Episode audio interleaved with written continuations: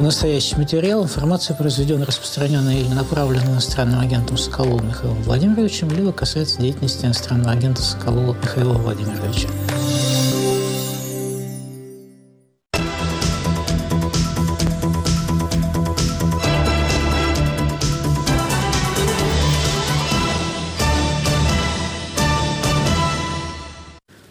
Эфире программа «Радио Свобода. Лицом к событию». Сегодня с нами будут политик Дмитрий Гудков и политик-публицист Леонид Гозман. Поговорим о политической обстановке в России в связи с продолжающейся войной с Украиной и мерами Кремля, которые он принимает против разнообразной оппозиции. Ну, начнем с выступлений президент России, президент Украины почти в одно время эмоционально весьма выступили. Владимир Зеленский на Мировом экономическом форуме в Давосе, а Владимир Путин в Москве на встрече с муниципальными служащими. Российский президент Владимир Путин на встрече с чиновниками в Москве сообщил, что Россия не собирается отказываться от результатов агрессии в Украине. Формула мира, предложенная Владимиром Зеленским, который предусматривает вывод всех российских войск на международно признанной границе 1991 года, Путин отвергает. Попытка Э, побудить нас отказаться от тех завоеваний, которые мы э, реализовали за последние там, полтора года. Но это невозможно. Все понимают, что это невозможно. И они, правящие круги в Украине, понимают. И западные элиты понимают. Все понимают. Просто вот эти так называемые формулы мира, о которых говорят на Западе и на Украине, это продолжение реализации декрета президента Украины о запрете вести переговоры с Россией. Вот что это такое. Это запретительные требования для переговорного процесса. По словам Путина, сегодня инициатива на фронте находится полностью в руках российских сил. Украина якобы с подачи британского премьера Бориса Джонсона отказалась от мирных переговоров в Стамбуле, сказал Путин. Украинская сторона версию Путина уже не раз опровергала. 16 января президент Украины Владимир Зеленский выступил на Всемирном экономическом форуме в Давосе. В своей речи он заявил, что Путин хочет хочет войны без конца и может действовать и за пределами Украины. Фактически Путин олицетворяет войну. Мы все знаем, что он единственная причина, почему продолжаются различные войны и конфликты, и почему все попытки восстановить мир провалились. И он не изменится. Мы должны измениться. Мы все должны измениться до такой степени, чтобы безумие, которое живет в голове этого человека или в голове любого другого агрессора, не взяло верх. По словам Зеленского, наступивший год должен стать решающим в войне в Украине. При этом он выступил против заморозки конфликта. Может ли замораживание войны в Украине привести к ее концу? Напомню, что после 2014 года были попытки заморозить войну на Донбассе. Были очень влиятельные гаранты этого процесса. Тогдашний канцлер Германии, тогдашние президенты Франции. Но Путин – хищник, которого не устраивают замороженные продукты. Президент Украины призвал Запад ввести санкции против российской ядерной промышленности, а также использовать для восстановления Украины замороженные в Европе и Америке российские активы. Путин любит деньги больше всего, и чем больше миллиардов он и российские олигархи потеряют, потеряют, тем больше вероятность, что российский президент пожалеет о начале этой войны, резюмировал Зеленский. О том, что важно начать использовать замороженные российские активы, говорили на форуме и другие участники, сообщил политолог и журналист Питер Залмаев. А что же делать с этими 300 миллиардов, миллиардами замороженных э, э, российских активов и, э, и уже целый ряд стран влиятельных, как Канада, уже абсолютно за эту идею. И я так подозреваю, что Штаты тоже в ближайшем будущем мы уже можем говорить о неком консенсусе. Опять-таки, если, не дай бог, опять-таки Конгресс будет продолжать э, медлить с выделением э, Украине э, этой э, помощи. Э, кстати, вот если взять э, те страны, которые сейчас а, блокируют решение или, по крайней мере, скептически относятся к этой перспективе. Это как раз Германия. А, отчасти Великобритания. Есть опасения, что а, вот такого рода решение сильно ударит по западной финансовой системе. Также 17 января на форуме выступил министр иностранных дел Украины Дмитрий Кулеба. Он заявил, что в этом году Украина должна получить преимущество в небе, истребители F-16, дальнобойные ракеты и дроны. По словам Питера Залмаева, готовность предоставить истребители истребители Украине сегодня подтвердила Швеция в координации с Великобританией и Норвегией.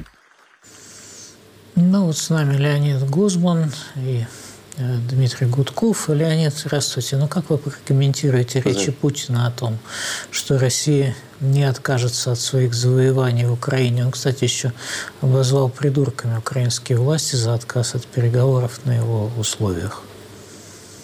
Ну, конечно, конечно, он их считает придурками. Он всех считает придурками, кто с ними не согласен. Значит, ну, мне кажется, вот что. Мне кажется, что здесь есть, ну, кроме обычного безумия и демагогии, здесь есть э, один интересный момент. Он э, не сказал о том, что мы будем вести войну, пока не, до, не достигнем э, ее цели, а именно денацификации, де, там, не знаю, чего еще, демилитаризации, отмены третьих туалетов э, и так далее. Да? Это он не сказал. Он не сказал, мы не отдадим завоевания этого, этих полутора лет. То есть, на самом деле, я думаю, что ведь ситуация, хотя он, вот, он говорит, вот инициатива находится в руках вооруженных сил России. Да, это действительно так, они все время атакуют, а украинцы обороняются. Только они атакуют, атакуют, атакуют, атакуют, а фронт не двигается. Понимаете, фронт не двигается, да, они бьются об это дело, фронт не двигается. А зато корабль потопили, зато самолеты, самолеты сбивают, зато Белгород защитить не смогли там, и так далее. То есть у меня нет ощущения, что Путин выигрывает сейчас эту войну. Мне как раз кажется, что он такой проигрывающий. И мы, у меня такое ощущение, что он это понимает. Хотя, конечно, ветер истории сейчас его паруса. Вот сегодня прошел слух, что, может быть, даже американцы не договорятся, не дадут эти 60 миллиардов до президентских выборов. Не дай бог, конечно, но всякое может быть, да? Тем не менее, он предлагает, он предлагает заморозить конфликт. Вот что он предлагает на самом деле. Я полностью согласен с президентом Зеленским, что это выгодно только Путину и что это развитие, дальнейшее развитие войны. Но я из этого выступления вижу э, его, так сказать, неуверенность, его ощущение, что он не может выиграть. Захватить Украину, целью было уничтожение Украины. Мне кажется, он понимает, что при всех даже вот этих благоприятных для него условиях, э, война на Ближнем Востоке, отказ в помощи или задержки помощи, тем не менее, захватить Украину он не может. Вопрос Дмитрию. Вот как вы видите ситуацию? Э, ну, вот ощущение все-таки, что Путин готов, несмотря ни на что, продолжать активные действия. Э, как тогда относиться к мирному плану Зеленского, как к проекту для далекого будущего? А, мне кажется, что просто мы находимся в какой-то точке максимальной неопределенности, да, потому что э, непонятно, когда Соединенные Штаты Америки выделят бюджет, и выделят ли они этот бюджет. А, с другой стороны, э, идут, я насколько знаю, жаркие дебаты в Европе. А что делать, если вдруг американцы э, до ноября э, вообще не выделят никаких денег? Да? Значит, нам все равно нужно собирать потихонечку, а здесь еще у нас проблемы с Венгрией и так далее. И Путин, с одной стороны, он, конечно, чувствует неуверенность, да, потому что люди погибают – Э, значит, у него уже погибают гражданские на территории России. Вот. Но, с другой стороны, время работает на него, если Запад никак э, не решится серьезно поддерживать Украину, то время пока работает на Путина. Потому что э, ну, то, что он сейчас, конечно, предлагает заморозить конфликт, я, в принципе, с этим согласен. Да, ему, наверное, выгодно заморозить конфликт в этой точке. Тем более впереди март, президентская кампания. Ему не хотелось бы, значит, э, каким-то образом создавать проблемы для, для граждан, тем более социология показывает, что уже 70% хотели бы окончания войны, причем ну, пора, разные мотивы у всех, да, а, но тем не менее видно, видна усталость уже от этой войны, даже вот эти нынешние протесты в Башкирии да, показывают, да, что уже находятся люди, которые э, обращаются к своим военнослужащим вернуться назад для защиты собственного народа. То есть вернитесь из Украины, начните уже защищать народ на своей собственной территории. Я думаю, что Путин это чувствует и ощущает. И пока вот эта ситуация неопределенности, пока Украина э, не уверена в том, что она получит необходимую помощь, то сейчас можно, да, такой вот намек прокинуть. Да, вот Но это именно мы... намек, насколько я понимаю, такого прямого какого-то предложения все-таки нет. Это намек. Это намек. Э, такие предложения публично, конечно, Путин делать не будет. Но то, что он хотел бы э, завершения военных действий э, на своих условиях, при которых вот эти все завоевания территории остаются за Путиным, и дальше он уже к марту месяца выдает, так сказать, э, на внутренний рынок, да, собственным гражданам рассказывает про победу, про то, что не только там демилитаризировали Украину, но еще приобрели новые территории, защитили собственных граждан. То есть это же ему будет бонусом в рамках кампании избирательной. Поэтому я считаю, что это намек, но э, в любом случае перспективы этих всех э, мирных соглашений будут зависеть от двух факторов. Да? Первый фактор – это готовность украинцев дальше защищать свою собственную территорию, продолжать эту войну. Ну и второй фактор, не менее важный, а может быть даже более важный, это готовность Запад, Запада поддерживать Украину. И пока и э, второй фактор да, является, так сказать, для нас пока неопределенным, вот, э, ну и в том числе э, и внутри Украины, насколько я знаю, тоже есть серьезные проблемы, начались дискуссии по поводу того, а стоит ли а, обрекать людей на гибель, может быть, черт с этими территориями. Такая дискуссия там, в принципе, уже началась. Леонид. Да, да, я хотел добавить к тому, что Дима сказал. Я согласен абсолютно одну вещь. Вот э, вы спросили вот отчет отдела с мирным планом Зеленского. Зеленский что говорит? Вот, значит, он сказал разумную вещь. Пусть он любит деньги, значит, чем больше денег он потеряет, тем больше он пожалеет там, и так далее.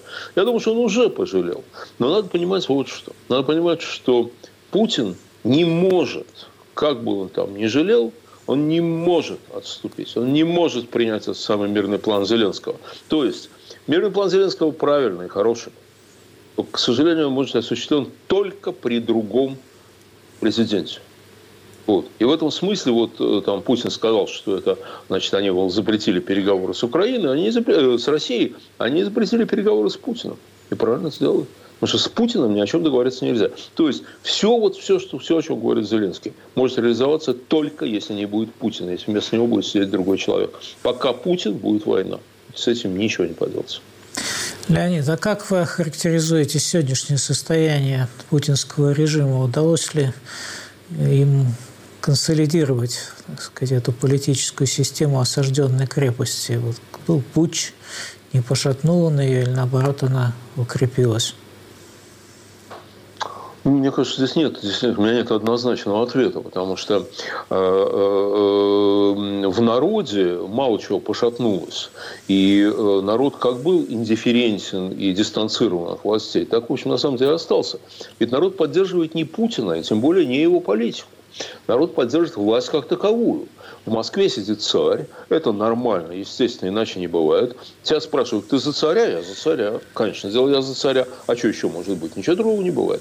Люди понимают, что они не могут повлиять ни на что, и поэтому они предпочитают вообще об этом не думать. Это с одной стороны. С другой стороны, значит, есть э, масса недовольств, связанных с конкретной ситуацией. От яиц до прорывающихся труб. Но эти недовольства, пока эти проблемы, не затронули население в целом. Яйца затронули э, самых бедных людей очень сильно, да, а трубы затронули тех, кого затронули. Кого прорвалось, того холодно, кого не прорвалось, то тепло, то нормально, да. Вот. И это же, конечно, не большинство населения, это очень небольшой процент, у кого, у кого прорвался. Но есть другая проблема, есть проблема элит – вот элиты видят, что ни черта не получается. Ну, не получается же ни черта. Ты этого не можешь, ты этого не можешь. Ты все время, значит, размахиваешь руками про чудо-оружие, про преимущество нашей армии. А, э, ну и что? И что ты сделал? Ты взял маленькую, да? Ты взял кучу камней, больше ты ничего не сделал, да? И люди это видят, вот его элиты это видят. А это важно, потому что недовольство элит – является необходимым, разумеется, недостаточным, но необходимым условием дворцового или военного переворота.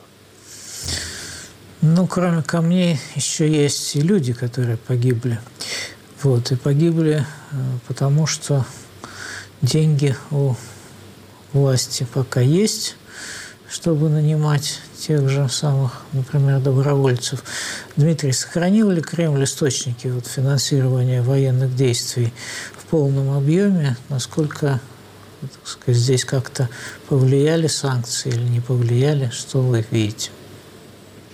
Ну, я здесь тогда порекламирую доклад, который мы сделали с Иноземцевым, с Демьяном Кудрявцем и рядом экспертов.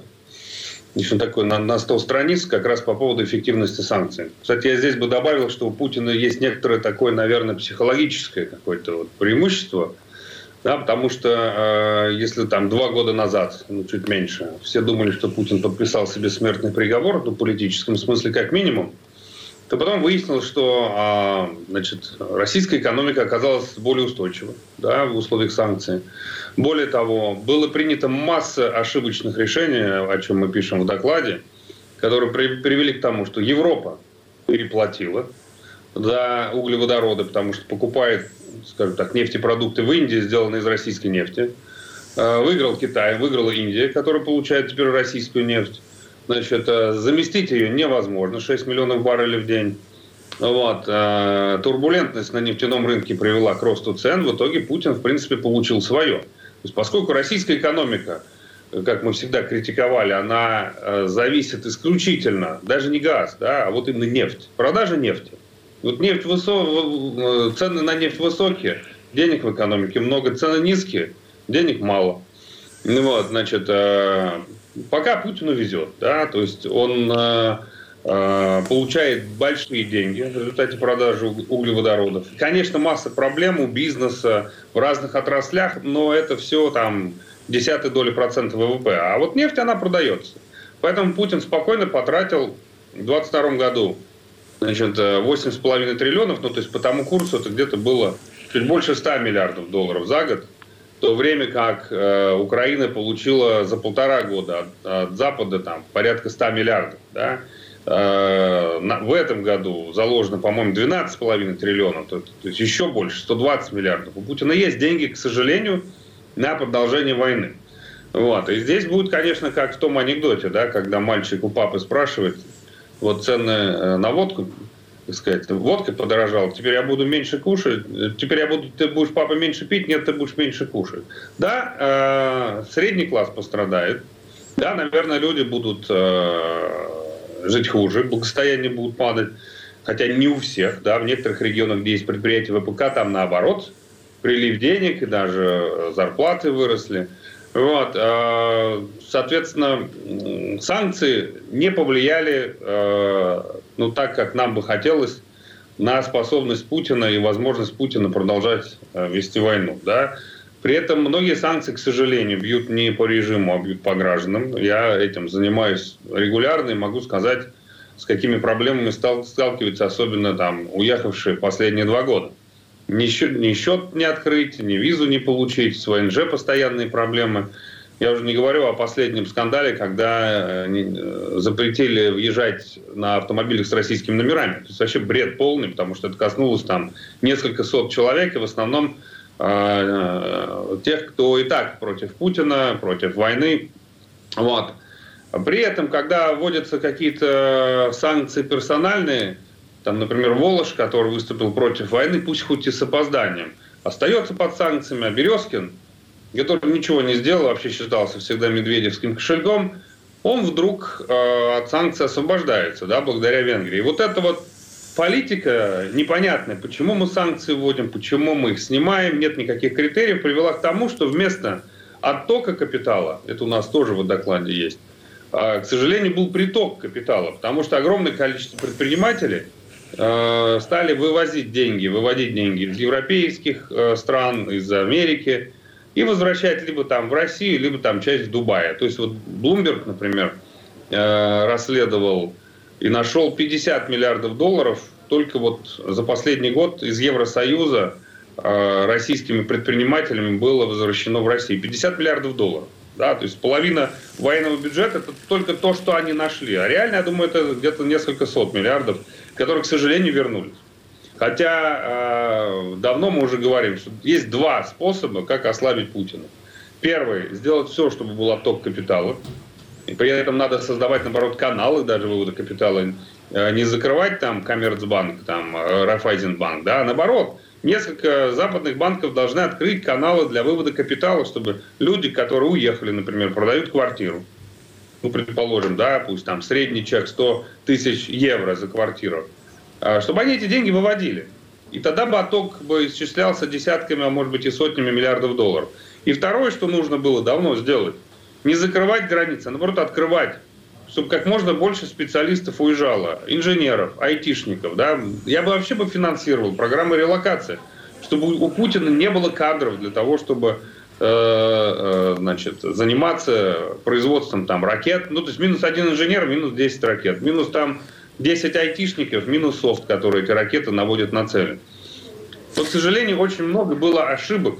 И более того, в связи с тем, что Запад это все-таки демократия и правовые страны, да, они даже не могут найти решение, как конфисковать деньги ЦБ. И на самом деле мой прогноз такой, что вот это решение Байдена и то, что в 12-м пакете санкций было, э, значит, разрешение конфисковывать деньги Центрального банка России, я думаю, это э, останется на уровне заявлений. Потому что когда начинаешь разбираться, из 260 миллиардов 210 находится в Европе, из них 190 в Бельгии, вот это Евроклир, депозитарий ценных бумаг. И понятно, что никакая Бельгия таких решений принимать не будет потому что это может привести вообще к разрушению всех финансовых центров, падению евро и так далее. И поэтому Путин вот это психологическое преимущество. Он видит, что а Запад ничего не может с ним сделать. И при этом ну, Запад... Что-то никак... делает все-таки в конце концов. Это... Давайте Леониду тоже дадим высказаться. Леонид, все-таки Путину везет или его выручают в значительной степени э, элиты, системные либералы и, собственно, вся та организация власти, которая создана у него? Ну, и, то, и другое. Ему, конечно, везет. Ему, конечно, везет. Это просто поразительно. Вот, но кроме этого, он, э, ему очень помогает вот эта самая система, в которой он ни от чего не зависит. Вот э, вы говорили, что кроме камней, вот, э, которые он взял, взял в Маринке, он угробил там огромное количество людей, причем и украинцев, и своих. Да? А, вот. Так вот, э, для любого лидера нормальной страны гибель своих граждан – это очень серьезная проблема. Это серьезная проблема. Это надо как-то обосновывать обществу, за что они погибли там, э, и так далее. Да? Путину совершенно начхать на гибель своих граждан. И он может нести ахинею про третий туалет, там, про что угодно, вот, и его это все не волнует. То есть в этом смысле у него очень большие преимущества, потому что он может не считаться с человеческими потерями. Единственное, что бы я сказал вот в такую, ну, более, э, ну, Дима очень э, убедительно, информативно объяснял сейчас насчет денег и прочего, да, я все хочу сказать вот что. Значит, деньги в жерло пушки не запихнешь. Значит, все-таки деньги это очень важно. Без денег нечего запихивать в жерло пушки. Но если у тебя только деньги, то это тоже недостаточно. Значит, надо иметь самое производство. И, или где-то покупать. Вот на самом деле не очень понятно. Я видел разные оценки того, какой есть вообще потенциал у путинской экономики, не чтобы не провалиться и не разрушиться, как рассчитывали многие, она не разрушилась, да, а вот на дальнейшее усиление, расширение там, и так далее. И насчет людей. Да, деньги у него есть, но у него дураки заканчиваются, понимаете? Вот те дураки, которые э, считали, что они сейчас э, поедут э, ненадолго на экскурсию в Украину, их там будут встречать цветами, а, а дальше они вернутся с большими деньгами домой, вот эти дураки как-то заканчиваются потихонечку, да? И каждая новая мобилизация проходит тяжелее на самом деле. Я думаю, поэтому он отказываются от демобилизации, от ротации людей, да, то, чего требуют сейчас там, жены военных и так далее. Почему? Потому что он понимает, что вот он, допустим, там тысячу человек вернул с фронта домой, а следующую тысячу ему очень трудно набрать. И вот, поэтому, мне кажется, вот, сказать, натуральные ресурсы у него с ними не так хорошо, как с деньгами. Ну, война может быть действительно долгой, прогнозы военного поражения Кремля в Украине не пока реализовались. Э, вот хочется понять, готова ли к состоянию затяжной войны и стабилизации власти российская оппозиция в ситуации, когда разнообразные репрессии в России стали постоянными. Вот что происходит в последние дни. В Башкортостане суд в городе Баймак 17 января приговорил активиста Фаиля Алсынова к четырем годам колонии общего режима за разжигание межнациональной розни. Наказание оказалось даже суровее, чем просило обвинение, рассказал активист. Я не ожидал, конечно, такого. Прокурор просил колонию поселения. Четыре года. Дали колонию. Четыре года. Мы будем обжаловать. Я не понимаю политику Хабирова. Дело против Алсынова возбудили по требованию главы Башкортостана Радия Хабирова. Поводом послужили высказывания активиста на протестной акции экологов в защиту горы Куштау в апреле 2023 года. На оглашение приговора Алсынову пришли несколько тысяч человек. В Баймаке полицейские перекрыли дорогу к суду и не пропускали автомобили. В городе глушили интернет. После оглашения приговора возле здания суда начались задержания, но люди не разошлись.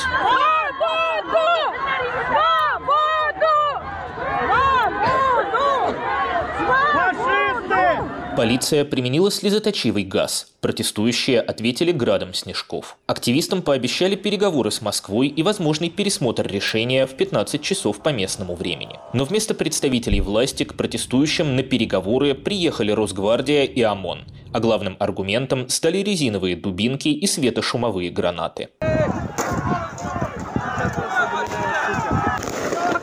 Одному из участников схода разбили голову. Девушке сломали ногу. Тем не менее, протестующие не уходят от здания суда и не дают увести Алсынова. Телеграм-каналы Русньюз и Куштау Байрам, освещавшие события в Башкортостане, блокировали. Полиция возбудила уголовные дела о массовых беспорядках.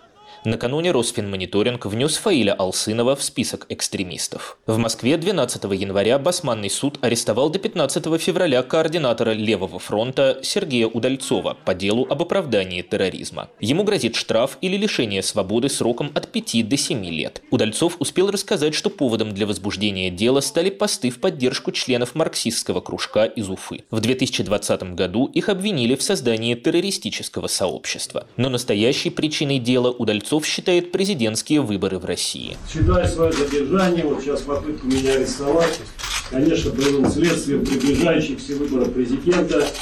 Напомню, что я лично, Левый фронт, поддерживаю оппонента Владимира Путина. Я думаю, это именно политическое преследование. Сергей Удальцов уже отсидел срок по политическому болотному делу. В 2014 году он получил 4,5 года колонии. Другого левого политика, депутата Пермской городской думы Сергея Медведева, объявили в международный розыск. Член КПРФ в канун нового 2024 года на своей странице ВКонтакте выступил против войны в Украине и назвал Владимира Путина чудовищем. «Россия, очнись! Тебя убивают! Ужасно осознавать, Чудовище, которое за этим стоит, опять идет на выборы. Хочу, чтобы кончилась война. Хочу видеть Россию свободной от пут Путина. 11 января депутата исключили из КПРФ и из фракции коммунистов в Пермской гордуме. По словам Медведева, после публикации поста ему звонили из полиции и вызывали на беседу. Издание «Урару» утверждает, что депутат 13 января уехал в Казахстан. Адвокат политика Алексея Навального Ольга Михайлова успела покинуть Россию в октябре 2023 года, за три дня до ареста своих коллег. 16 января 2024 года ее заочно обвинили в участии в экстремистском сообществе. По словам Михайловой, следователи по ее делу те же, что и по всем делам Навального. Экстремистов ищут не только среди адвокатов и политиков. Они проникли даже в Институт философии Российской Академии Наук и дискредитируют армию, утверждает вдова философа Александра Зиновьева Ольга Зиновьева. Ситуация настолько критична, что проверка сотрудников на лояльность к интересам России не побоюсь этого предложения, должна обязательно включать проверку на детекторе лжи. Русофобы Института философии Российской Академии Наук должны быть подвергнуты самой настоящей денацификации. Глава Института философии Абдусалам Гусейнов отнесся к такому предложению с иронией и предложил пропустить через детектор лжи все население России. Ну вот такие последние события на фронте репрессий и доносов публичных. Леонид, что вы скажете? О чем говорят события в Башкортостане, например? Сильный протест, может быть, неожиданно э, может вспыхнуть. Очаги недовольства в России не погашены. И власть пытается то одних задержать, то других, сказать, профилактировать, скажем так. Мне кажется, что у нас ситуация, знаете, похожа на горящий торф. Вот торф горит под землей, и ничего не видно. Потом вдруг раз, и пламя вырвалось, да, потом в другой точке пламя вырвалось. Вот что-то подобное, мне кажется, происходит, ну, потому что на самом деле, ну, на войну большинству, большинству людей, конечно, наплевать, это понятно, к сожалению. А, ну, хотя, собственно говоря, мировая практика показывает, что протесты против войн в чужой стране начинаются только тогда, когда страна, развязавшая войну, эту войну начинает проигрывать. Ну, как это было в Америке с Вьетнамской войной. Вначале же никто не протестовал, да? Когда завязывали, когда стали протестовать. И в этом смысле мы, в общем-то, уникальны.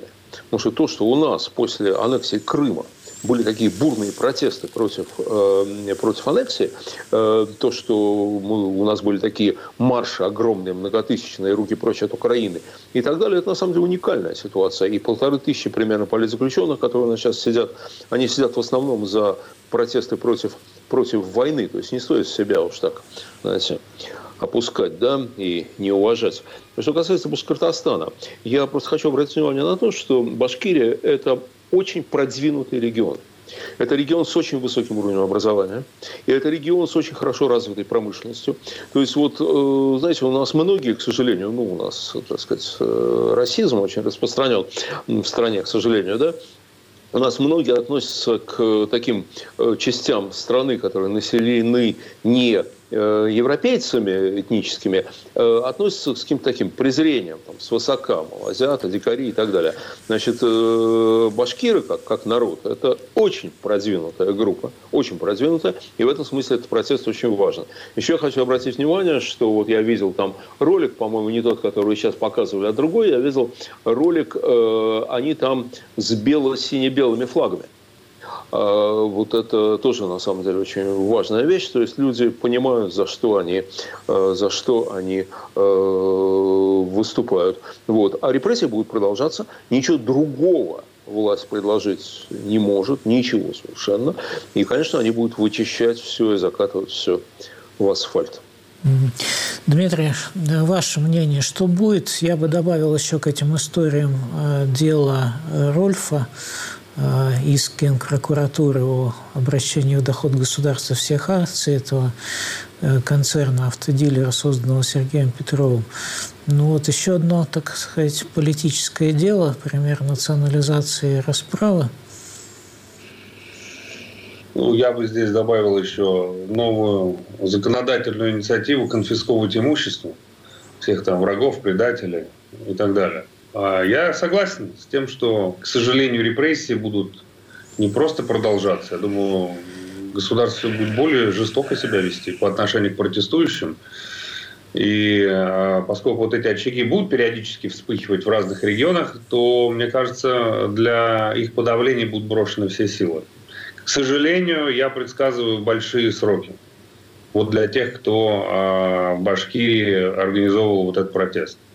А дальше, я считаю, э, закрутятся гайки до марта, то есть зачистится все политическое поле, поэтому э, Дунцова со своей инициативой создать партию, на самом деле, тоже находится, скажем так, ну, не в безопасности, мягко говоря. Дальше, на мой взгляд, Путину будет необходимо, я не верю в то, что война закончится, будут какие-то мирные переговоры, скорее всего, после марта.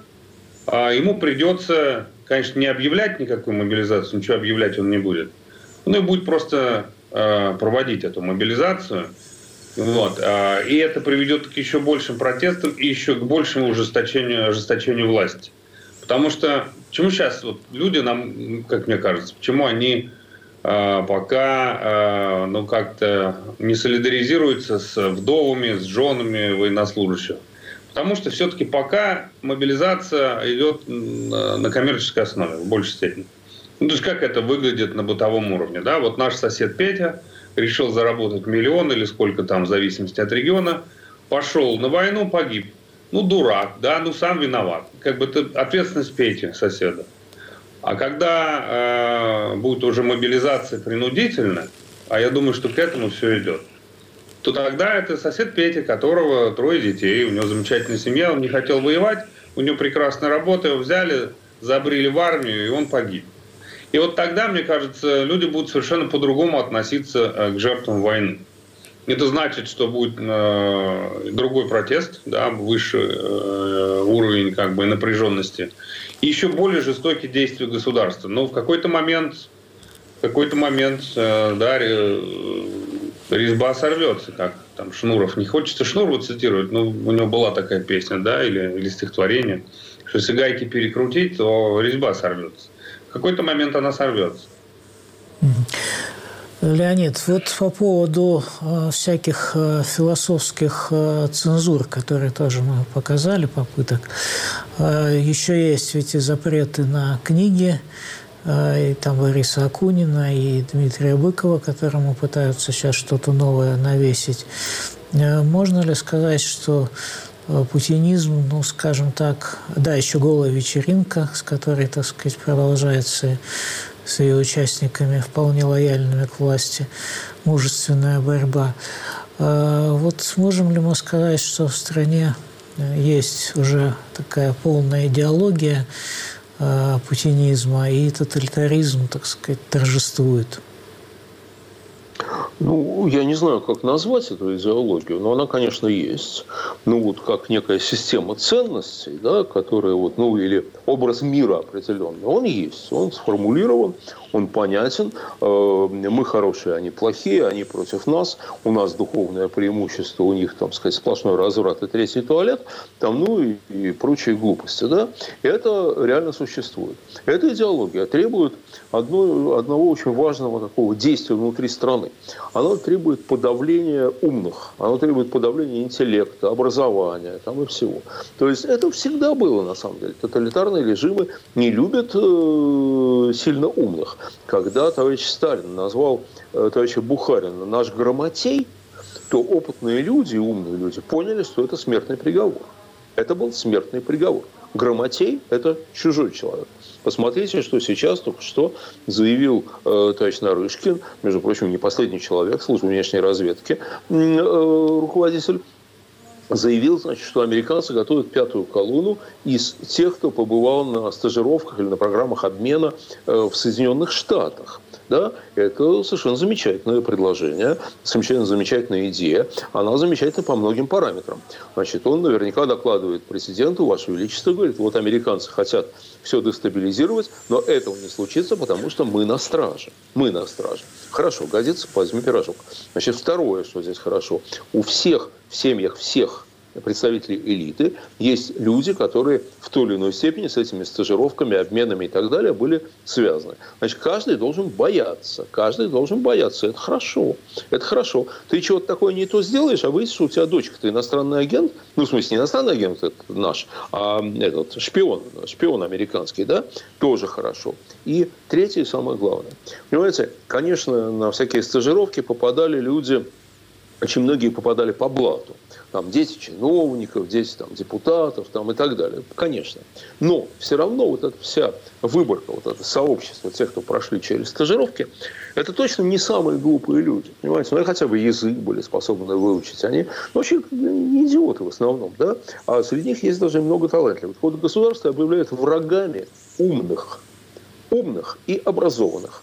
Это уже было, это, к сожалению, неизбежно и дальше. Вообще, на самом деле, Миш, знаете что, я вот ужас какой-то. Я вот каждый день что-то там пишу, говорю там и так далее. И вроде, и вроде все понимаю. И Богу. Да?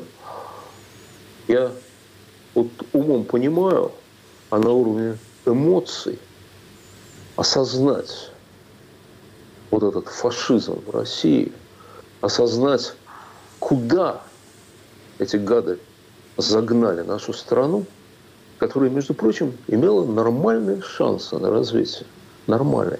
Вот, вот, вот принять это как-то вот как такой свершившийся факт вот на уровне эмоций, ну вот у меня до сих пор не получается. Ну, хорошо, что получается, по крайней мере, проанализировать то, что происходит.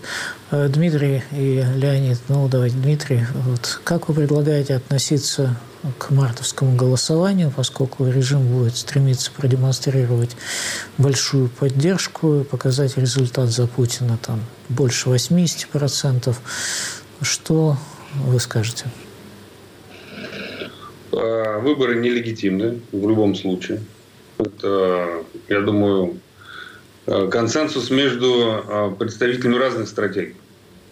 А дальше э, мы призываем активно либо участвовать, либо активно бойкотировать. Неважно. Хочешь голосовать против Путина, голосуй против Путина. Хочешь испортить бюллетень, порт бюллетень. Да? Но главное, дойди и вырази свой протест. А, одна из инициатив – это а, акция «Полдень против Путина». То есть, когда люди, ну, как минимум, мы это сделаем за рубежом у посольств. Когда мы будем призывать людей в одно время, в один день выходить. Да, их не посчитает, но их увидят. Но вот нам важно показать очереди людей, большое скопление людей – Э, выступающих против войны и против Путина. Вот это очень важно, потому что мы не можем повлиять на цифры в итоговом протоколе. Здесь нет ни у кого сомнений. Но если Путину придется массово все фальсифицировать, это невозможно будет скрыть, даже с учетом отсутствия там, большого количества наблюдателей. И нам важно, чтобы э, Путин воспринимался после 17 марта, ну, примерно как Лукашенко в Беларуси. Да? То есть он как бы трон сохранил, но все его считают нелегитимным и внутри страны, и за рубежом. И вот это отсутствие легитимности, оно на самом деле меняет атмосферу в стране. Отсутствие легитимности может привести к какому-нибудь расколу или мятежу, перевороту. Да. Отсутствие э, легитимности все-таки э, ну, как бы бьет по рукам силовиков. Да. Они уже не с таким рвением будут заниматься репрессиями, потому что хрен его знает, да, что будет в случае, если Путин потеряет власть. И отсутствие легитимности ну, создает масса э, возможностей уже после этой процедуры, которую по ошибке еще все называют выбором. Поэтому э, не признаем в любом случае итоги, но используем этот э, момент максимальной такой политической турбулентности, чтобы нанести Путину максимальный ущерб и внутри страны, и за рубежом. Вот за рубежом тоже важно, чтобы увидели людей, голосующих там, или не голосующих, выступающих против Путина, потому что иногда когда я там прихожу в Европарламент, в МИД или еще куда-то и говорю, слушайте, не надо равнять Путина и граждан. Мне все время задают вопросы. Но вот, э, а где тогда протесты? Почему мы не видим большого количества людей, которые выступают против этой войны? И очень сложно объяснить, вот это, передать этот уровень репрессий, потому что ну, в западных странах, в демократических странах многие просто не понимают. Так вот, я думаю, что если э, и за рубежом, и в России люди увидят большое число людей, голосующих против или выступающих против Путина, то, а мне кажется, это может на что-то повлиять. Леонид, ваш взгляд на электоральные процедуры, да, про тему вот этой самой легитимности. Кстати говоря, э, все-таки есть опыт в Беларуси. Непризнанный диктатор может править и без э, признания. Это тоже факт. Да, увы. Э, ну, во-первых, я хочу сказать, что есть еще у всей этой, у всего этого безобразия есть один такой, ну, нравственный, что ли, компонент, если хотите, да, этот грязный фарс, который они называют президентскими выборами, ну, это же, в общем-то, оскорбление всем нам. Это оскорбление нашего чувства гражданского достоинства, да? Это оскорбление нашего, ну, вот, нашей, нашей страны и вообще всего всего. Это просто оскорбительно. Да? Вот. Насчет отношения к выборам я, конечно, согласен с Димой. Тут никаких э, расхождений э, нет, я их вообще не вижу. Э, вот. Смотрите, в чем цель Путина на этих выборах? Разумеется, не в цифре. Цифру он может нарисовать заранее, а может, он уже ее и утвердил. Я думаю, что это будет больше 80, потому что раньше было больше 70, а сейчас он должен доказать, что война сплотила нацию вокруг него любимого. А вот. Поэтому я думаю, что будет больше 80. Окей. Значит, цифру он нарисует какую хочет, как Тима и сказал. А, а в чем его на самом деле цель? Вот на самом деле цель убедить людей и внутри страны, и за рубежом, что большинство, подавляющее большинство населения за него – что да, там могут быть какие-то нарушения, ну хорошо, 80 не 80, но 70% у меня нет. У меня, у меня есть, да? И он должен убедить элиты, особенно элиты, он должен убедить в том, что у него все под контролем. Это особенно важно после мятежа Пригожина, на котором его никто не защищал, а он сам праздновал труса. Да? Э, после э, неудач на фронте там, и так далее. Он должен убедить элиты, что у него все под контролем. Значит, наша задача – тех, которые даже неправильно говорят против него. Мы за страну, мы за Россию, а не он. Понимаете? Вот, вот мы, мы за свою страну. Так вот, тех, кто за Россию, задача, это эту картинку разрушить. То есть мы должны сделать так, чтобы максимально большое число и за рубежом, и в России поняли, что вранье это все. Нет у него этого большинства, да? Не контролирует он ситуацию так, как, так, как говорит. Леонид, это, а как да, вы относитесь к участию, участию на этом этапе в электоральных процедурах э, Бориса Надеждина, который выступает против спецоперации, как он говорит открыто? Ну, у меня ситуация, у меня отношение такое. Знаете, в Шотландии был такой тест на ведьму. Значит, женщину обвиняли в том, что она ведьма, а она говорила, что она не ведьма. Проверяли это следующим образом. Ее привязывали к стулу или там, к чему-то и бросали в воду. Если она выпутается и вылезет, значит, она ведьма, и ее сжигали как ведьму. Если она утонет, значит, она не ведьма, ее хоронили как э, честную женщину. Вот такой был замечательный тест. Мне кажется, ситуация такая. Если Борю зарегистрируют, он сейчас и кандидат в кандидаты. А вот если его сделают кандидатом в президенты, значит, он член команды Путина, э, он член команды Путина, его задача собрать 0,8%, чтобы Путин потом мог сказать, вот видите, вот против войны, вот они все, вот больше их и нету. Против моей специальной военной операции остальные за. Да? Вот. А если он э, правду говорит, то его не зарегистрируют. Поэтому я думаю, что такой проблемы у нас, проблемы выбора у нас не будет. Э, Дмитрий, а было какое-то обращение к западным политикам не признавать легитимность этих выборов? А от него есть какой-то эффект? Ну, это не обращение, это была целая резолюция Парламентской ассамблеи Совета Европы. Это объединение депутатов 47 стран, Э, в, в октябре, кажется, да, 23 -го года они еще, или, или в ноябре. Вот. Сейчас, я, насколько знаю, э, западные депутаты, политики, бывшие министры собирают подписи под подобные декларации. Вот. Ну и, скорее всего, какие-то страны, я думаю, после марта не признают итоги выборов. Но здесь дело даже не в том, что там, мы этого хотим. Дело в том, что впервые выборы проходят на оккупированных территориях. Понимаете? И это безупречный с правовой точки зрения аргумент, почему западные политики ну, просто ну, не должны признавать итоги. Да? Потому что если признаешь итоги, значит, тогда ты должен признать и аннексию, и все остальное. То есть э, Путин просто им подарил этот аргумент. И даже если бы многие из них, может быть, и не хотели бы э, признавать нелегитимность, ну а куда ты денешься, да? Здесь все четко. Именно за это, кстати говоря, весь состав Центральной избирательной комиссии находится под санкциями. Ровно потому, что они организуют выборы на временно оккупированных территориях. А какой от этого будет толк? Но э, Путин и так уже не рукопожатный. Да? Я не думаю, что здесь прям это вот как-то сильно повлияет на э, ситуацию внутри России. Но, ну, во-первых, это нужно Западу. В том числе для того, чтобы продемонстрировать, что нет никаких двойных стандартов.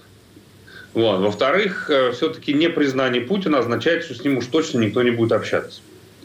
Вот. Я думаю, что э, при определенных раскладах это может повлиять, вот здесь Леонид Яковлевич сказал про элиты. На элиты это может повлиять. Не на граждан, там, а на элиты, которые все равно в большинстве своем хотели бы, наверное, э, получать визы, ездить в Европу или куда-то еще, покупать недвижимость, хранить деньги там, да, покупать акции и прочее, прочее, разморозить в конце концов арестованные там активы замороженные, яхты и прочее, прочее. Да. Путин уже эти проблемы для них не решает. Если он еще будет признан нелегитимным, то тем более. И, может быть, в какой-то момент они задумаются о том, а не поменять ли нам на кого-то другого. Здесь э, я не думаю, что прям вот от а, непризнания итогов выборов все сильно очень поменяется. Нет, ну, мне кажется, это важно, потому что это разговор про ценности, да, это разговор про, э, скажем так, про отношение вообще к России. Потому что Путин это не только война, Путин это репрессии, пытки, Путин это ущемление прав и свобод граждан. Поэтому, мне кажется, такое решение было бы за Россию против Путина. Я такое решение поддерживаю. Ну, давайте вернемся к началу нашего разговора о завоеваниях. Впервые это слово употребил господин Путин. А как люди в России относятся к теме завоеваний? Россия в чужих территориях не нуждается. но не свои не отдает и возвращает, если они несправедливы бы оказались не там, где надо. Там сверху скажут, значит, так и лучше. Мы потому что в этом ничего не понимаем. И потом Москва, этот государство в государстве, нам-то хорошо здесь. А как там, мы не знаем в регионах. Я думаю, кто живет в больших городах, им это не надо. Кто живет в маленьких городочках и нигде не бывает, для них, возможно, это важно. Если ты такой патриот за русский народ, я так считаю, как я бы сделал, скажи, русские люди, вас что-то не устраивает, пожалуйста, возвращайтесь на свою землю, обустрой их, Россия большая, дай им все возможное, и пусть люди живут тогда в таком случае на своей границе, ну, на своей территории а не начинать вот это вот, ну вот, что, что сейчас творится на данный момент. По телевизору я вижу, что есть какое-то, да, стремление. Про себя говорит, что, ну, мне, конечно, больше тогда нравилось. Я считаю, что нужны. Но так как у нас сейчас нет такой возможности, ее не будет. Это наша была великая страна. Дружба народов никогда еще никому не мешала. И совместное творение всегда преображает общество. Свои бы освоить. Это вот, вот было бы здорово. Ну, в общем, не всеми овладел имперский синдром, хотя многими явно овладел. Леонид, верите ли вы в возможность все-таки поворота от войны к миру? При Путине нет. Э, при Путине это невозможно, пока Путин у власти будет только война, и будет все хуже, хуже и хуже, и будут другие войны. Путин объявил войну мировой цивилизации, и в этом, кстати, президент Зеленский совершенно прав. Он сказал, если мы проиграем, будете воевать вы, то он сказал, то ли в Америке, то ли где-то, это правда. Вот. Но э, после Путина, да, верю, потому что на самом деле никакого имперского синдрома в России, в общем-то, нету. Я хочу напомнить, что после того, как взяли Вильнюсскую телебашню, убили 13 человек, миллион человек вышли на улицу Москвы в, не в защиту империи, а в защиту свободы Литвы, Латвии, Эстонии, свободы. Да? Вот. Э, я думаю, что этот режим обречен, э, потому что он противоречит не только законам божеским и человеческим, он противоречит здравому смыслу. Но это бег на длинную дистанцию, надо сохранять надежду, надо не опускать руку. Дмитрий, ваш вывод все-таки, как этот разрешится конфликт, который есть многим людям, в отличие от Путина, завоевания явно не нужны? Ну, война, я согласен, закончится вместе с Путиным, с путинским режимом. Ну, никак не раньше, к сожалению. А, я помню, была социология до войны, и когда людей спрашивали, что они вообще бы хотели, там слово «империя» было где-то там на предпоследнем месте. Поэтому я абсолютно согласен. На самом деле нет никаких там, имперских амбиций. А, есть просто мейнстрим государственный, да, и любое слово 25, там, от 10 до 15-25 лет, как у Володи Карамурзы. Как только возвращается нормальная дискуссия а, в информационное поле, то, конечно, не быстро все нормализуется, но нормализуется. А печально только вот что.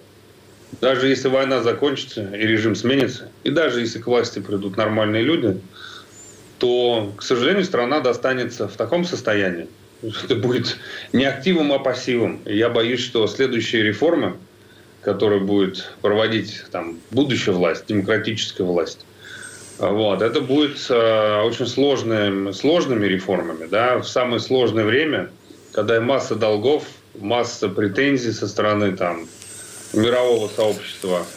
Вот. И э, как бы не произошло то же самое, что и в 90-е, да, когда, э, в общем-то, реформы, полезные реформы были сделаны, да, вот, но эффект от них был только тогда, когда уже пришел Путин.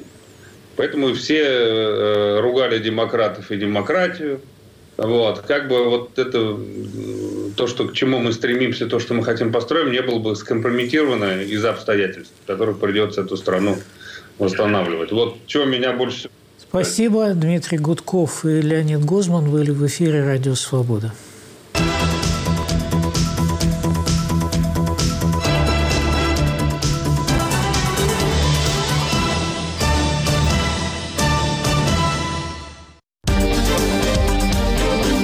Если вы испытываете трудности с доступом к сайтам Радио Свобода, Свобода.орг, Сибреал.орг и Севреал.орг, воспользуйтесь VPN-клиентом.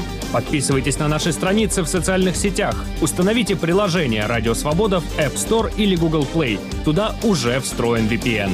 В случае необходимости используйте зеркальные сайты. Инструкции, как обойти блокировку на всех наших платформах. Оставайтесь с нами.